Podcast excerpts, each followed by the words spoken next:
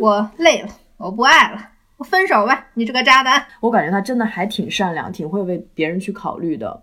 嗯这样的人他比较容易被 PUA，可能。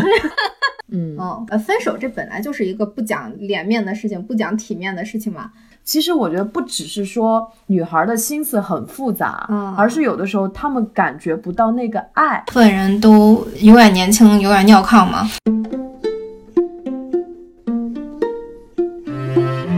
好，欢迎大家收听二零四零书店的播客，我是元音。我是玄机，嗯，我们两个道教，道教上青天组合。对，因为我们的 logo 也是黑色的，看上去非常吉祥。嗯，午夜电台，今天将要播出的是我们播客中非常重磅而又隐秘的环节，因为这涉及到人的情感。嗯嗯，所以它叫做店长信箱。这个信箱实际上在成为播客之前，一直都是以邮件或者是跟店长的微信聊天的形式进行的啊。当然，也有人是直接来店里来聊，这种比较少。延续了有三四年的时间了，我一直都在帮大家解决情感或者是成长类的问题。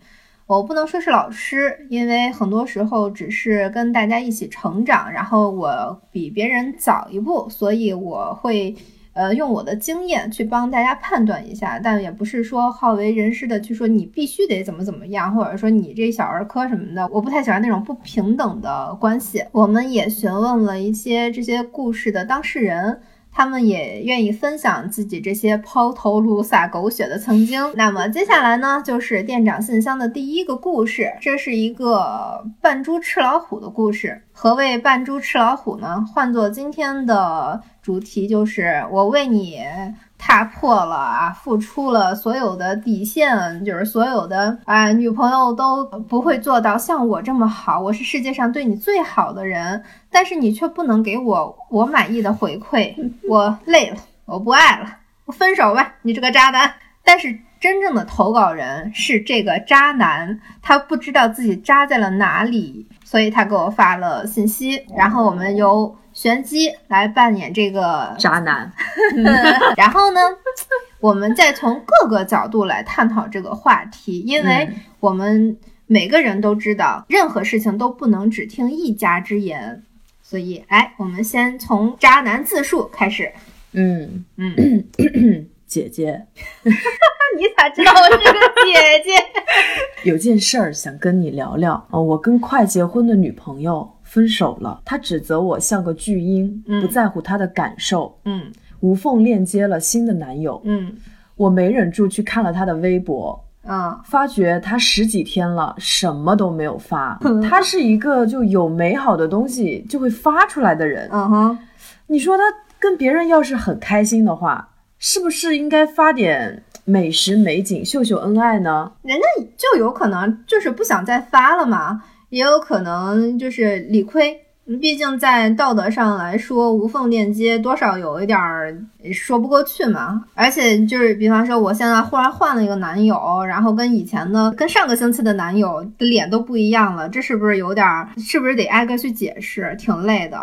当然也有可能就是心情不好呀，就是你无论再怎么无缝链接，你对上一段感情就是会有失望感的，就是走就算走进了新的感情，更多的感觉也是疗伤，也不会是那种单纯的哎呀我恋爱了，我好开心啊，嗯、在这种急剧的变化中，呈呆滞状态也是很正常的。我觉得他应该挺开心的呀，对我那么冷漠，他在电话里表现得很开心，他的开心应该是来自于这个新人吧？你的前女友说你不在乎别人的感受，听上去你确实更容易相信自己的感受和看法。你看，你觉得他表现得很开心，你认为他劈腿了，或者说他无缝连接了新人，他就应该是开心的。那这就只是你的感受而已啊。那你会不会就是很容易忽略掉其他东西的呢？你说的挺对的，我是要改，只是我觉得有新人他应该开心才对。又来了。嗯，他是就是所谓的吸渣体质嘛，就之前除了初恋和我，他遇到的全是渣男骗他的感情。嗯，你为什么觉得他是吸渣体质呢？是他太圣母了吗？他呀太被动，不会主动表达，慢热，不懂拒绝，就看上去很好欺负那种。对，特别好欺负。被欺负了也不说话那种。但这不合逻辑啊！如果是他是一个特别被动的人，那他跟劈腿这两种人是完全是两种逻辑关系。被动的人，我们可以称他为逆来顺受，不敢反抗，过度在乎他人感受，为他人牺牲。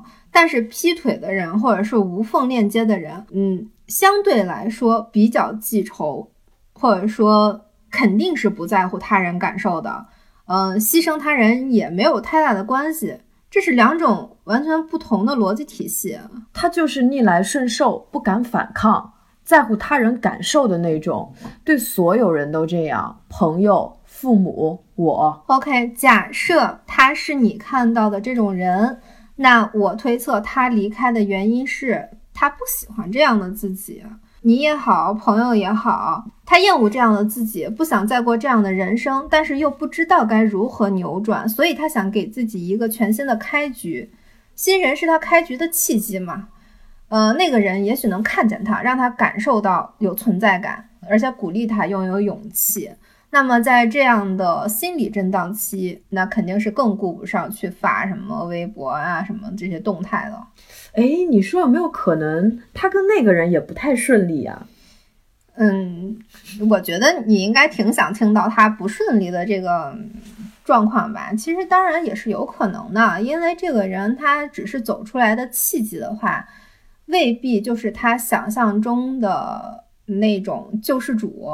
如果他最终的诉求是拥有一个强大的自我，那他目前的行为啊，就是依赖于另一个人把他救出来。那么他的诉求想要自我强大和这种依赖他人的行为是相悖的，那么当然也有可能导致恋爱的不顺利。那我想给他打个电话，你觉得这合适吗？不合适啊！你你如果想要目的是想让他回来。好让你结束现在的痛苦，然后你们快快乐乐的回回到过去，这不符合他的诉求啊！因为他他如果想要回到原来的状态，他就不会离开你。就是如果你的诉求是想要跟他和好的话，我觉得只会把他推得更远。那如果是你的话，你打这个电话会说什么？我会直接问他呀，你最近过得好不好啊？我看你都没发照片。如果说我想要呃发现什么好玩的好吃的店。也可以推荐给他，然后也没什么事儿，就这样挂了，只字不提我的感受。因为说实话，到现在我的难过、各种不甘心跟他已经没有关系了，甚至会让他因为内疚而感到厌烦。听你说完这些，我不想挽回了，但只是想打个电话。可以啊，如果你只是需要一个缓冲的时间。或者是你接受忽然失去朝夕相处的对象，习惯性的想要跟他交流也是很正常的。觉得自己有点蠢，别人都开启新生活了，我自己还在这儿想那么多。因为你是被甩掉的人啊，你没有做好分手的准备，人家行李都打包好了，你都不知道人家要搬家的那种，肯定会痛苦啊，而且后知后觉的发现。你们是在分手的时候才被指责，你哪里哪里做的不好，哪里哪里做的不够，你都没有改正的机会，就被判了死刑，肯定是不甘心啊。对，还是觉得有点遗憾，因为我觉得我都改了，也变好了，会照顾人了，他却不在了。我知道后面的人能体会到这些，但那些人都不是他呀，他教会我的。我却要对另外一个人去用。有时候分别的情侣就像是彼此幸福路上的摆渡人。你有没有想过，其实他的被动也会导致你的被动啊？这怎么说呢？如果他是被动忍耐，导致你其实猜不到他的真实需求，因为他不会主动说出来他想要什么呀。那你们的沟通就是。不良的，嗯，那你们分手的原因是你不在乎他的感受，但他也没让你看见他呀。猜谜的关系，猜不中答案是特别正常的。如果他真诚的表达自己的意愿，你会不满足他吗？嗯，他说我想吃螺蛳粉，你就非得给他吃满汉全席吗？对不对？嗯，而且听上去他也没有为自己的感受去坚持。那么他自己都做不到的事儿，却指望别人替他解决。他想要的这种英雄，得需要多么强大的透视眼才能做到呀？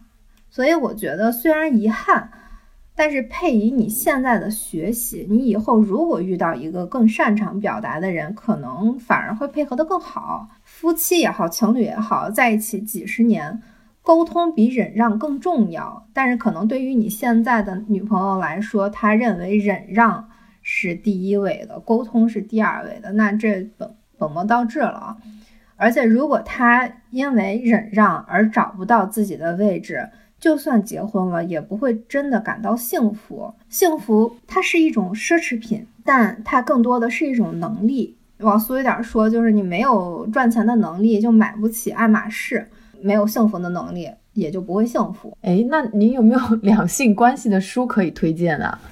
我我前面说了这么多，你给我整个这么个走向，好吧？嗯，我觉得像你现在这种情况，看那个长大了就会变好吗？会好一点。好的，这段关系反正让我深刻反思，也让我变好。虽然分开了，但我还是希望他可以变好。对，然后这个善良的小男孩。他第二天又再继续跟我沟通，然后我们就出现了第二天的对话。嗯，我跟他打了电话，他没有你说的想的那么透彻，甚至根本没有复盘过我和他的原因。这次分开让我彻底反思了自己是个怎样的人，对自己的未来规划是怎样的。可他却完全不过脑子，开始了新的感情，并且对我进行了全盘的否定。不仅不认为无缝链接是对上一段感情的不尊重和对我的伤害，也没有对亲密关系的反思。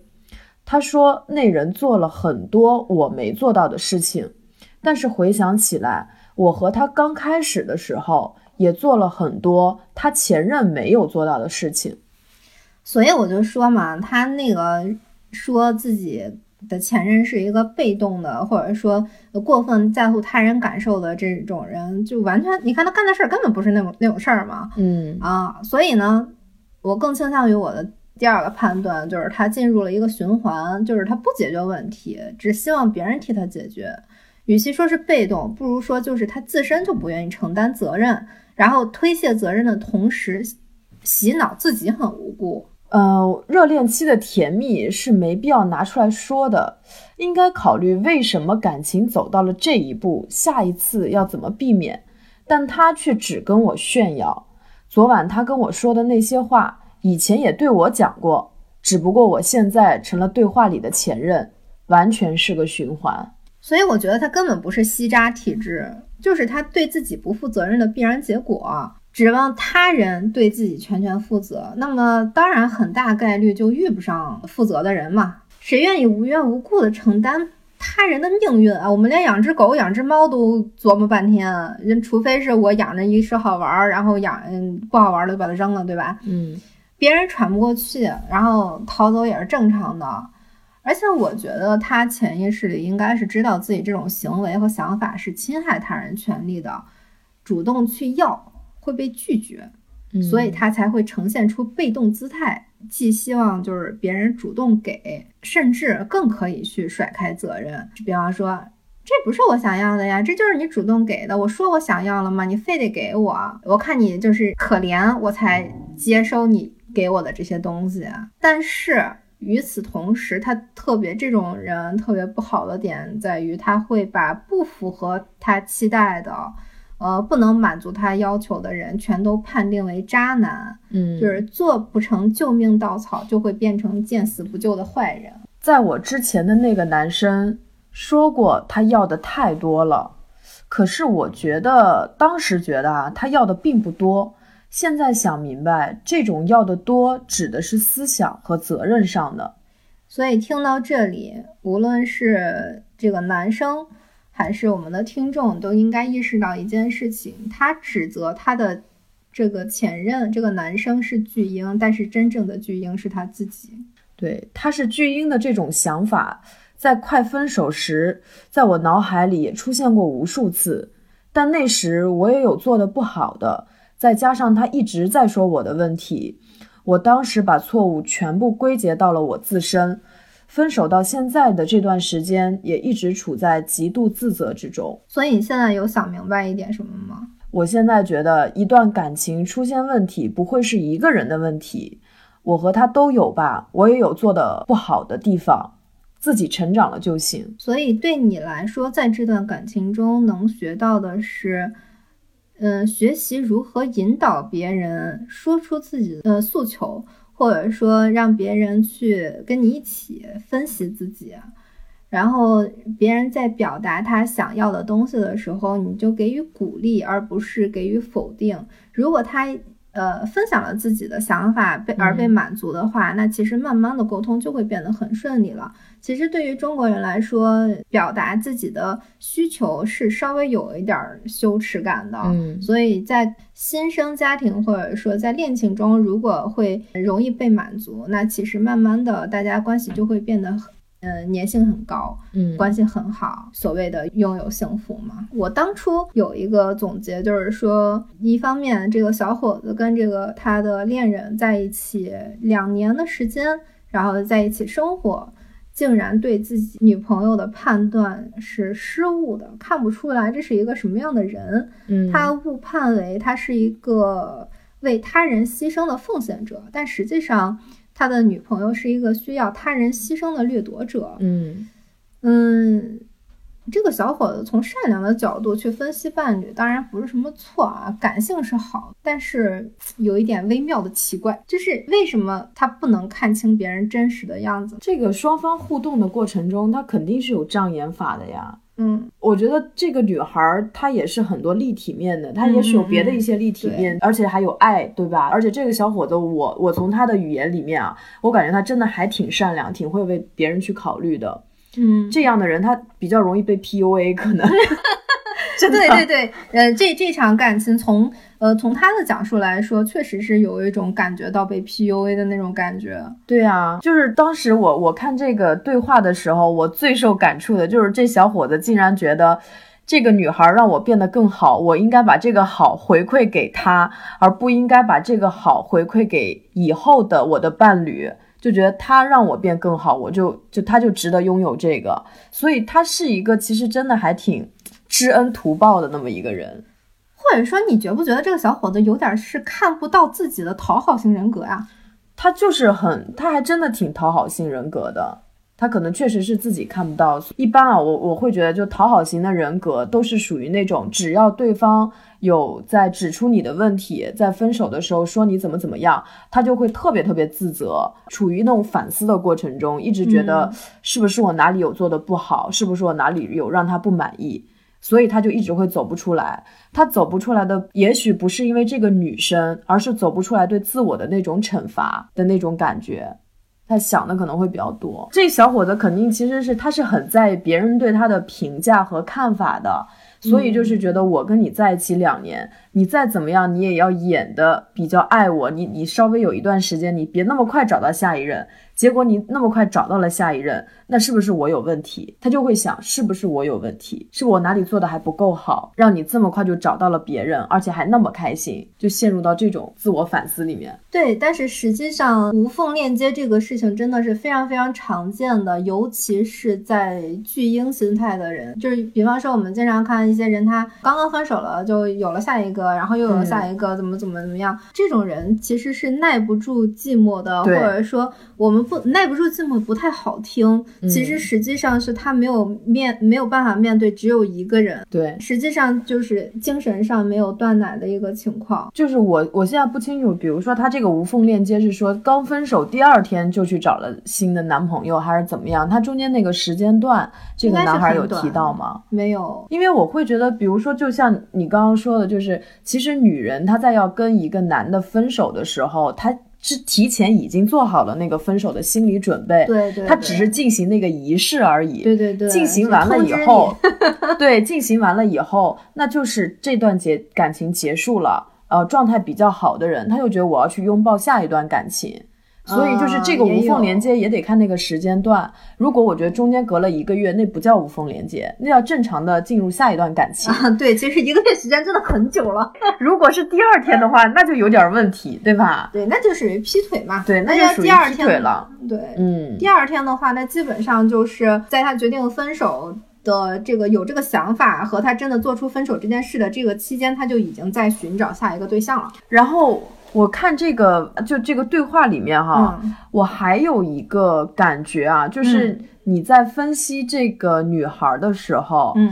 哎，我我有的时候我会带入到她，所以我可能会忍不住的想替这个女生说话，嗯，因为感情双方其实不一定一方有绝对的问题嘛，对吧？然后这男孩他也有提到。就是说，你说的那个被动的那个概念，因为我觉得说我们现在每一次信箱其实只是能听到一个人单方面的声音，对。然后我在这个信箱里面更多的角色是帮他去梳理这件事情，然后帮他去，我我也不能说是帮他去解决这件事情，而是说。我就是帮他捋一下这个思路，然后帮他看到一些他可能看不到的地方，肯定不公正，因为这是一家之言。嗯嗯，但是不是有句话这么说吗？有的时候事实是怎样的很难讲，对，但是他的感受是真实的。嗯，就是从他的感受去分析，然后帮助他走出来，这是我们真正在做的事情，也不是为了给谁泼脏水啊，或者怎么样。心理咨询也好，或者是就是看心理医生也好，其实没有人能帮你做决定，其实就是在帮你梳理思路，然后你在这个。梳理了这个思路之后，做出什么样的选择，其实都是你的自由。但是我可能会私心更强一点，就是因为我不是个医生嘛，我的私心就是我愿意去帮人更快的从坏的呃环境里面走出来。对，所以我的一些表达或者一些分析可能会，我认为是稍微极端化的。这个女孩她肯定有她很可爱的一面。嗯嗯。只是在他描述的这件事上，他的心理思路也许是有这种情况在的。嗯嗯，呃，分手这本来就是一个不讲脸面的事情，不讲体面的事情嘛。嗯，所以就是当他对这个不体面失去理解的时候，我就想让他知道这种不体面其实是合理的。嗯嗯，对。然后你讲你的那个哦，我想讲的就是他那个就是被动忍耐这个观点啊，就是说他没有去表达需求让对方看见，然后等于说让她男朋友去猜谜，对，不不愿意去表达自己的一些看法。嗯，我会觉得其实就是。双方其实都是在成长的，就是我可能曾经也会有这样的一个状态，就会觉得如果他真的喜欢我。一一个人，他真的发自内心去爱另一个人的时候，这些点他应该能做到。可是他没有做到的时候，我就不会去说。我觉得你应该做做什么什么什么。对，就包括像现在很多的这种呃两性关系里面，也都就不是说就女人的心海底的针嘛，就是很难猜。嗯，但是其实我觉得不只是说女孩的心思很复杂，嗯，而是有的时候他们感觉不到那个爱。啊，就是如果一个男生他真的很爱你，他即便没有用你想要的，比如说，他可能，比如说，我希望他爱我的方式是，我今天回家他能给我一个拥抱，但那个拥抱也许没有，但是他在家里为我准备了一个晚餐，对，那我还是能变相的觉得他是在爱我的，对，心意，对，那个心意很重要，所以他这边的。就是比如说，觉得这个男生是巨婴，我就在想，是不是说这女孩她其实是想要看到对方爱的流露，然后对方没有让她感觉到那个爱的流露。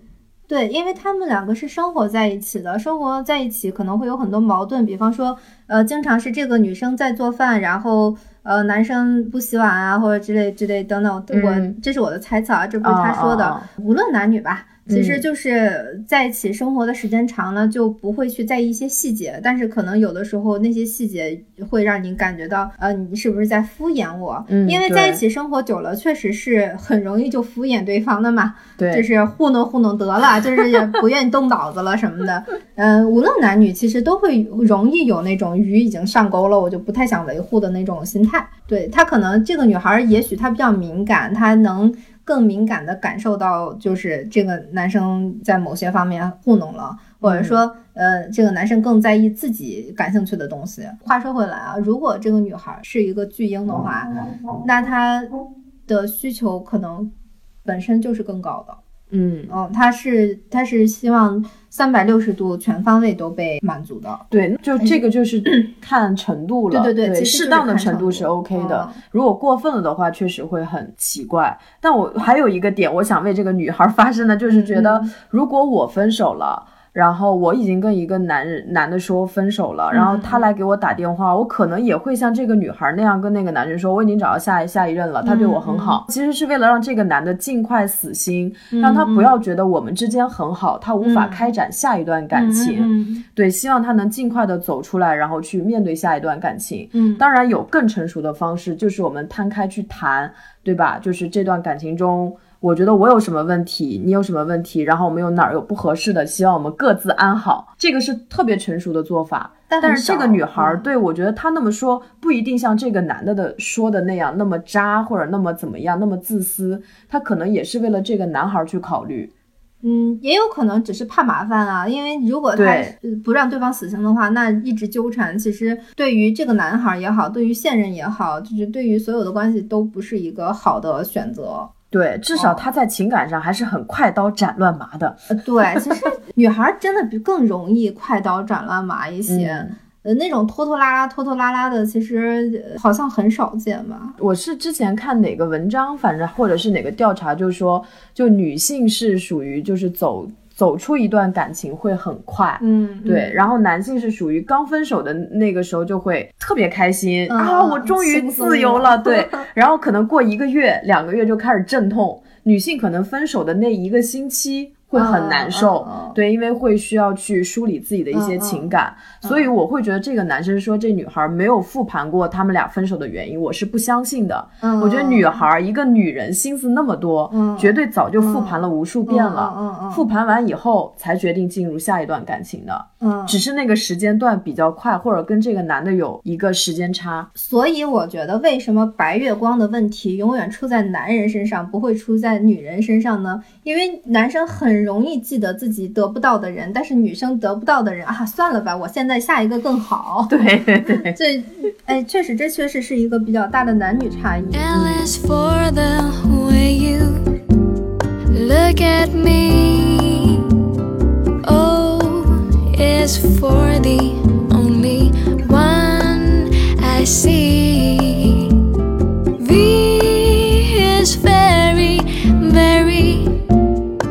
Extraordinary.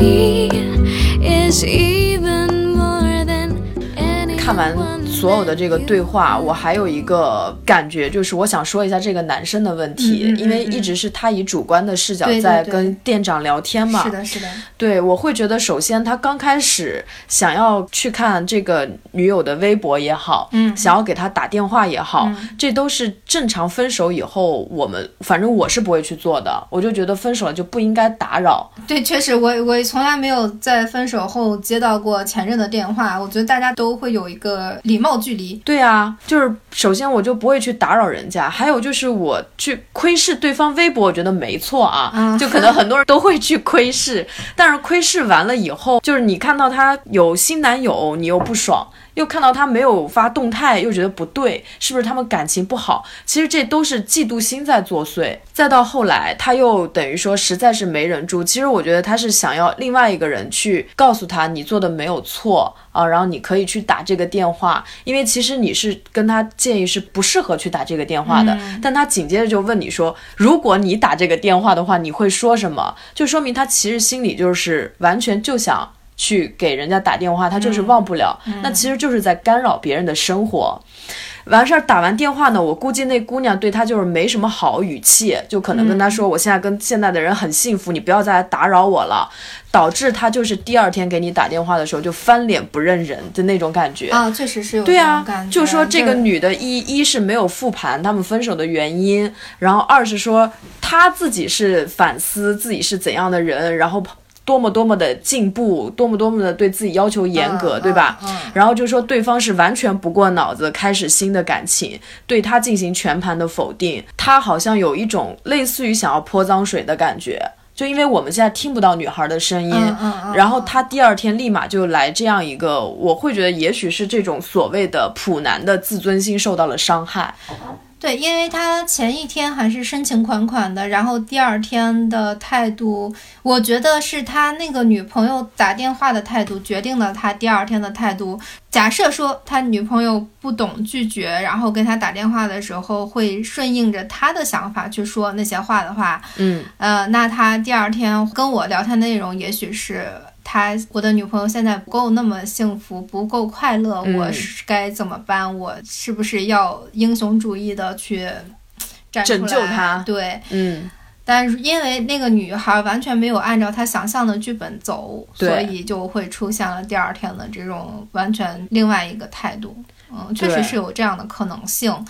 因为这种咨询它不是长期的，它就是短期的一个咨询，我们只能根据它的那个字面上去分析嘛。但是嗯你现在再去抠它这些细节，确实能再抠出来更多的信息。嗯，确实，我确实感觉到，就是说这个男孩儿相对来说很自我，嗯嗯，因为从他的那个刚才我们说的字里行间的话里面，他会自己想做的事情就一定要做的那种对类型，对嗯，就是那那种感觉。我不管你要不要听，反正我叫我要给你打电话，对吧？明学是吗？我不要你觉得，我要我觉得。对对对对，呃，这这确实是就是现在，我也不能说是男性，女性嗯肯定也有这样的情况，也有自我的。人吧。对对，比相嗯对自我的人可能就会这样。哎，然后我其实想了解一下，就是呃，首先是比如爱情里面的渣男渣女到底是什么样的，他就叫渣男渣女；什么样的叫巨婴？渣男渣女这个定义还是蛮好定义的，我觉得。渣男渣女是明知道某件事情会伤害你，依旧这么做的。比方说，我脚踩好几只船，然后玩弄嗯别人的感情。我认为，我认我真的觉得，只有到这个份儿上，才能称得上是渣男渣女。对，然后在感情中不如意，或者说是他没有达到你的期望，我觉得这不能叫人家是渣男渣女，只能说他跟你不合适。对，嗯，因为现在这个渣男渣女就感觉动不动就会被扣上帽子，对。对对对。就是一方面是属于在网上越来越放飞，嗯。但是在现实生活中好像就越来越小心，就感觉你做个什么事情就会被人扣帽子。对对对，嗯像巨婴的话，巨婴在国内现在太常见了，因为我们大部分的原生家庭都有问题，所以嗯就是大家没有跟父母有一个好的关系，或者说没有一个好的走出，部分人都永远年轻，永远尿炕嘛。永远年轻，永远尿炕瘾嘛。对啊，这巨婴这个问题它实在是太大了。我就比方说，在爱情中的巨婴比较常见的就是说要做我的舔狗。这种就罢了，其实嗯，我觉得最可怕的巨婴是我扮演着一个付出者的角色，但是我要大型收割，挺可怕的巨婴。我就跟我们上期聊的那个，就是幸福里面不幸福里面就那种受害者思维的那种一样，是吧？对，就比方说我在吃喝上照顾你，然后我就需要你这辈子只认可我这么一个人。嗯，你说他，然后如果你不认可我，你就是个渣男。对，就现在很多这种，对，那、嗯，可是谈恋爱不就是边处边看的吗？这不合适的事情有很多呀。我觉得还有一种巨婴是属于那种没有办法很好的控制自己情绪的，啊就是会把所有的情绪宣泄给感情中最亲近的那个人。啊，对对对，对，就让就觉得你是我的男朋友，你是我女朋友，你就应该无条件的去吸收我的负面能量。我今天心情不爽了，我就要把臭脸摆给你看。对，我会很不喜欢情感情绪上面的这种巨婴，他们没办法去做一个稳定的成年人。啊，对对对对对对，这种巨婴其实很简单，这种嗯是处理起来最简单的，就是他就是想要一个抱抱。嗯。这种人在心理学上讲就是抱慰，你给他一个拥抱，他就会感受到安慰。其实他只想要的是这个，哦，但是他又没脸说给我一个抱抱吧。但实际上你去抱抱他，能解决掉很多这种情况，尤其是这种就是情绪不稳定的人，嗯，更需要肢体上的接触。接触哦，对哇！我上次还听一期节目，就会说到现代人确实是有这种皮肤饥渴的，对对对，因为像西方的社会，其实大家会有大量的拥抱，见面就抱。但是在亚洲的这种社会里面，其实人跟人的距离是保持的非常有分寸的。嗯对，就我们正常的，我就我其实很少都跟女孩手挽手、手拉手。嗯，对，就是属于那种很少有身体上的一些接触，就导致现在的人反而就是属于内心其实很渴望被拥抱、有肢体接触，可是又在外表上面表现得非常的疏离。嗯，，对，确实亚洲人很容易就是接受不了过密的关系。嗯，我想起我之前去跳那个 swing 的那个舞，哎，我也摇摆去跳了，嗯，然后我 第一节课就是第一节正式课就把我劝退了，因为他要交换舞伴，嗯然后我要跟不认识的人牵手跳舞。嗯，当时真的是大型尴尬现场，我就当时我崩溃了，心态崩了，我就再也再也不想去上了。我我学那个 swing 的话，我当时是叫了一个我女生的朋友，对。然后她去扮演我的男伴，啊，对对对，然后直接那个 swing 现场，我就会发现，就男生就少的可怜，嗯嗯，所以那几个个男生就得被轮着用，你知道吗？就被好多女生轮着用，所以就要不断的跟陌生人去接触。对对对对对对，想想一想还是挺痛苦的，想一想就觉得痛苦。真的，尤其是你知道，就是即便是我觉得我对一就是心心理就是已经是先比较有研究的人，嗯我觉得我在那个场合里依然感觉到了很不适。嗯。那你是属于那种就是会不喜欢跟不太熟的人进行肢体接触？哦，完全接触不了。我跟关系特别特别好的闺蜜嗯，在一起挽挽手，我觉得是 OK 的，或者说别人需要就是安慰的时候，我去拍拍别人肩膀，这样、这样我是 OK 的。但是如果别人离我太近，尤其是不熟的人要手挽手，尤其是那天跳 swing 的时候，那个女孩特别热情洋溢的站到我面前，我当时就有点呼吸困难，真的。那你有的时候会渴望拥抱吗？就这种情况下的话，我之所以知道“抱慰”这个词，就是我在做心理咨询的时候，就是医生给我看病的时候，跟我的家人说，嗯他每次发脾气的时候，你们一定要抱抱他。嗯就是因为我当时有特别严重的焦虑症嘛，嗯然后我当时就想，哈，怎么可能？我才不需要这种东西。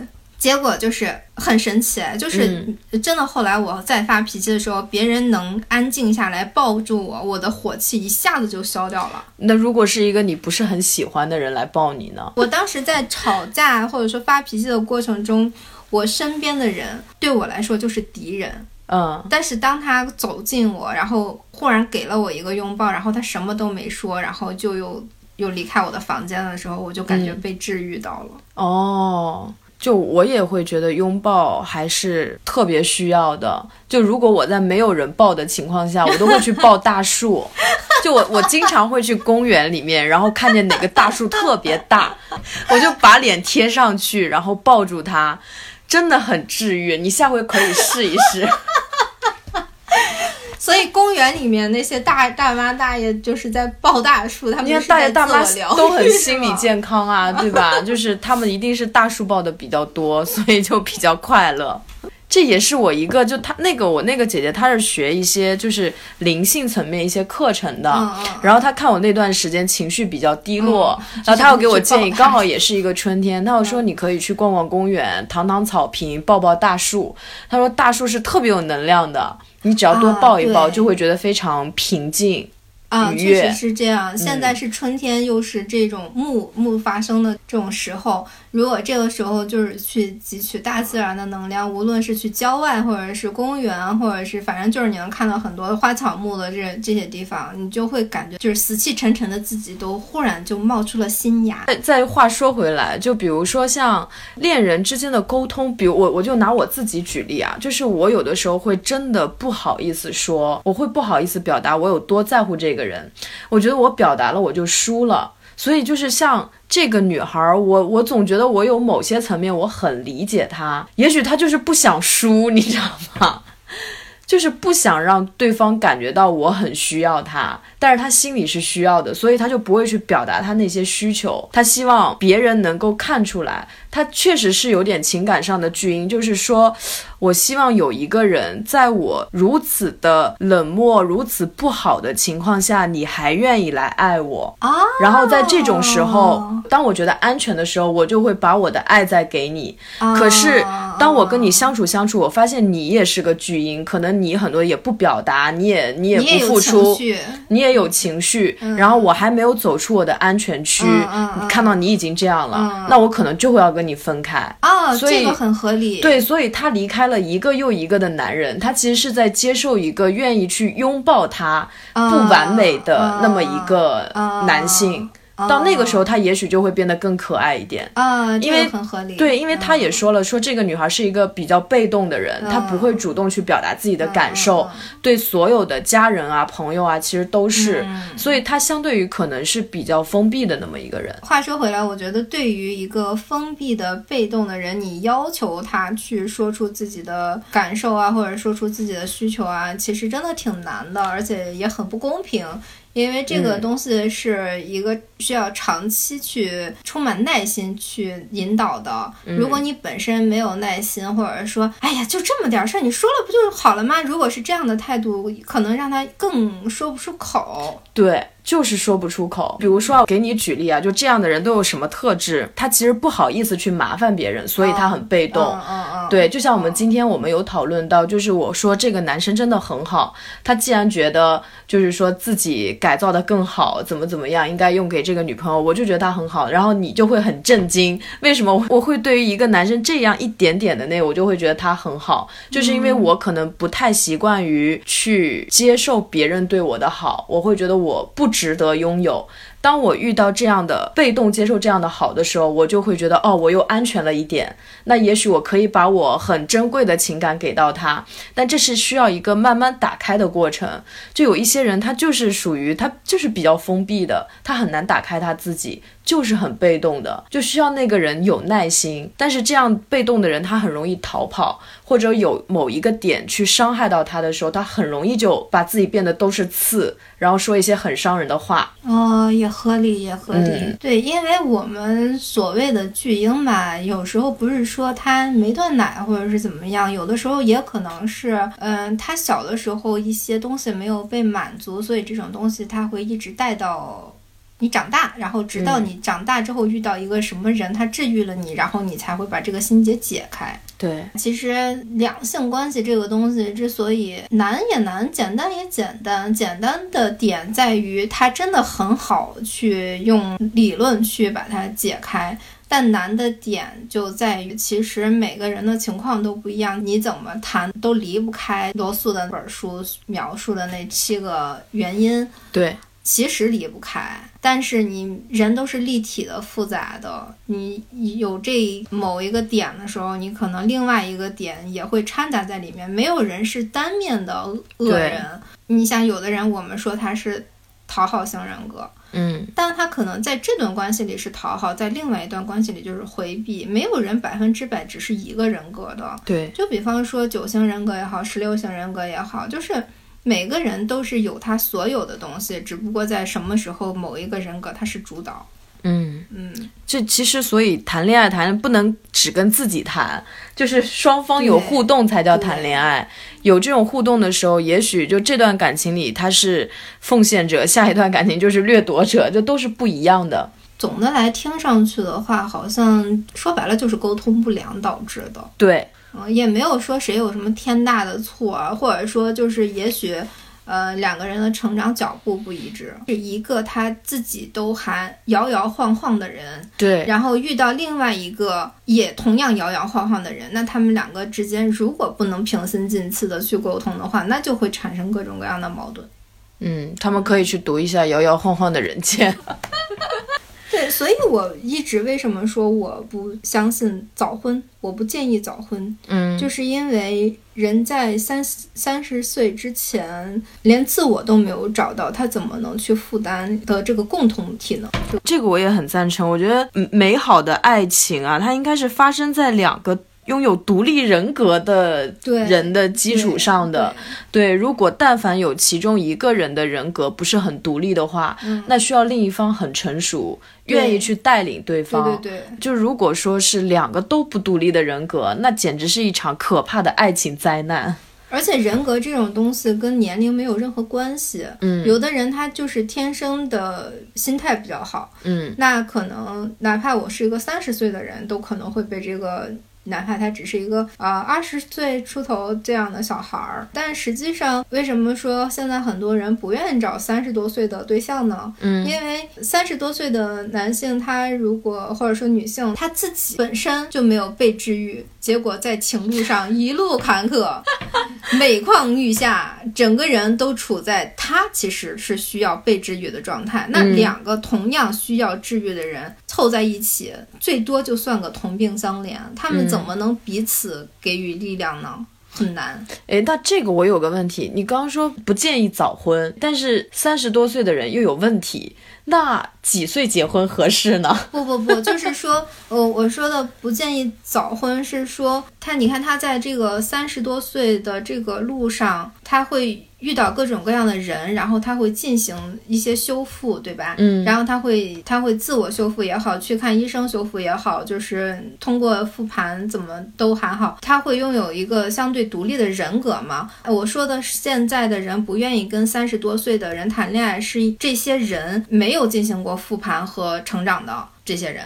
他们只忙着说：“哎呀，我天哪，世界好可怕！”然后把自己缩得越来越紧，嗯，但是他没有去改变的这种人，啊对因为我我常见嘛。对，就是我记得之前是那个好像是沈一斐教授啊，他有提到，就是说为什么就是年轻时候你爱一个人反而比较容易，因为嗯。年轻的时候我们都会比较柔软，嗯嗯，对你比较柔软，你就会愿意为对方去改变。嗯嗯那个时候你可改变性、可被影响性是比较强的。嗯但是呢，经过了一段又一段的感情，其实我们也是在不断的明确我自我的边界，在探索自我，就等于说你这个拼图拼得越来越完整。嗯嗯嗯然后，当你想要找另一半的时候，其实到三十多岁，有可能遇到的情况就是说找对象就会比较困难。嗯，对，因为你越来越知道自己想要什么和不想要什么。对。但你想要的东西一旦明确了，你就会发现，哦，这种人好难找啊。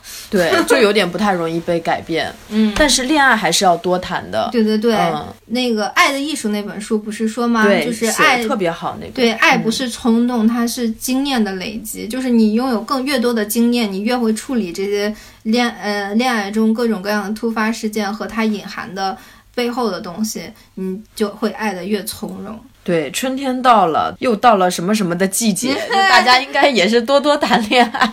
一年四季都适合恋爱，我发现春天是吧，万万物万物生发对，然后夏天哇热热情似火啊，秋天需要第一杯奶茶，冬天需要靠在一块儿取暖。对，一年四季都适合恋爱。然后，那我我们下一期就应该去聊怎么去发掘自己适合什么样的人之类的这样的话题吧。可以啊，就是对我该找一个什么样的对象。对，好，那今天的二零四零书店店长信箱啊，店长信箱就到这里。然后大家如果也想给我发邮件的话，有一个很便捷的方法，就是去豆瓣儿，然后我们有一个二零四零书店小组，然后书店小组的组长就是我元英店长，然后你就可以给我发豆邮。如果根据反馈发现有豆瓣儿的人很少呢，我们就另外设一个邮箱。然后方便大家交流。嗯，那今天就到这里。呃，那最后我们来听一首歌吧，作为本期的结尾，是来自于雷奥纳多·科恩的《Why Don't You Try》。嗯，然后这首歌大家如果觉得好听，一定要去看一看它的歌词。这首歌词基本上涵盖了今天我们所聊的所有内容。我们下期见啦，拜拜拜拜。Don't you try to do without him? Why don't you try to live alone? Do you really need his hands for your passion? Do you really need his heart for your throne?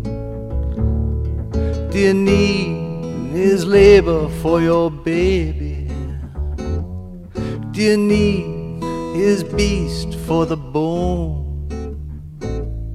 Do you need a a leash to be a lady? I know you're gonna make it, make it on your own.